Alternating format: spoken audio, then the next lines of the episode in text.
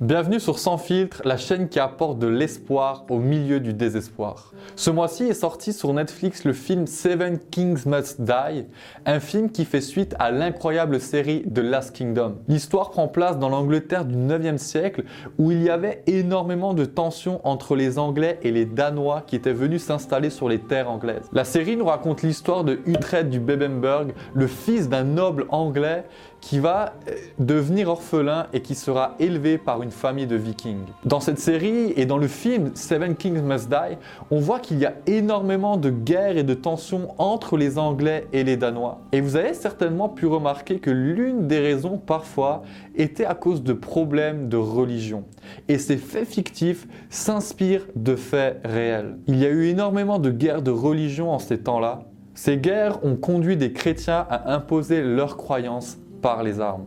Dans cette vidéo, j'aimerais parler de ces faits parfois incompréhensibles au sujet de Dieu et au sujet de la foi. Je vous invite donc à regarder attentivement ce que je vais dire, parce que cela va changer votre manière de voir les choses à ce sujet, mais va aussi être très utile pour votre propre vie. Il y a eu des ravages, des massacres, de la dévastation. Au nom de Dieu, lorsque les peuples ennemis n'acceptaient pas la paix, mais lorsqu'ils refusaient aussi parfois de se baptiser afin de montrer leur allégeance au message de Jésus. Lorsqu'on voit jusqu'où les chrétiens sont allés dans ces temps-là, on peut se demander mais comment peuvent-ils parler d'un Dieu d'amour?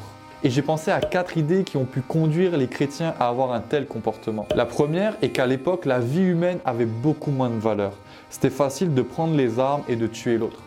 Deuxièmement, c'est l'illettrisme biblique. Le peuple ne savait pas lire et était donc ignorant du message de Dieu. Seuls les prêtres avaient accès au texte sacré. Certains avaient des bonnes intentions, mais d'autres en avaient de mauvaises. Et nous savons tous qu'un mauvais leader conduit un peuple à de mauvaises actions. Troisièmement, Dieu est un Dieu qui juge. Et un jour, tout être humain aura des comptes à lui rendre à cause des mauvaises actions que l'on a faites. Et à cette époque-ci, il est fort probable que plusieurs rois se sont dit, nous sommes l'instrument de jugement que Dieu utilise pour juger ses peuples. Dernièrement, je pense à l'orgueil de l'homme qui est caché par c'est la volonté de Dieu. Les massacres au nom de Dieu ont malheureusement été conduits, guidés par des hommes cupides qui avaient souvent uniquement soif de conquérir et de dominer. Les guerres de religion ont été un mauvais reflet du christianisme. Ils lui ont donné une mauvaise image. Et lorsqu'on voit jusqu'à où c'est allé, on peut bien sûr se demander mais comment le message de la Bible peut être réellement un message d'espoir? Mais avant de répondre à cette question, j'aimerais prendre 15 secondes pour parler de quatre idées qui viennent s'opposer aux quatre premières idées que je viens de donner. Premièrement, la vie humaine a de la valeur aux yeux de Dieu.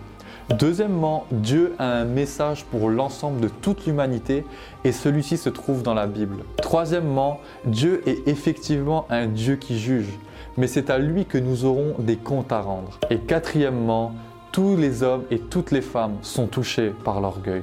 On se demande donc est-ce que ces guerres ont vraiment été menées par des chrétiens fidèles? J'ai du mal à, dire oui, parce que lorsque je vois le message de Jésus, je me dis mais c'est quand même bizarre. Parce que c'est lui qui a dit aimez vos ennemis, bénissez ceux qui vous maudissent, faites du bien ceux qui vous haïssent et priez pour ceux qui vous maltraitent et qui vous persécutent. En lisant ces paroles authentiques de l'Évangile, on comprend que le message de Dieu est tout autre que ce que l'on voit dans Seven Kings Must Die ou encore dans des séries comme Viking ou Valhalla. Et ce vrai message peut impacter toute ta vie. Jésus a dit aimez vos ennemis.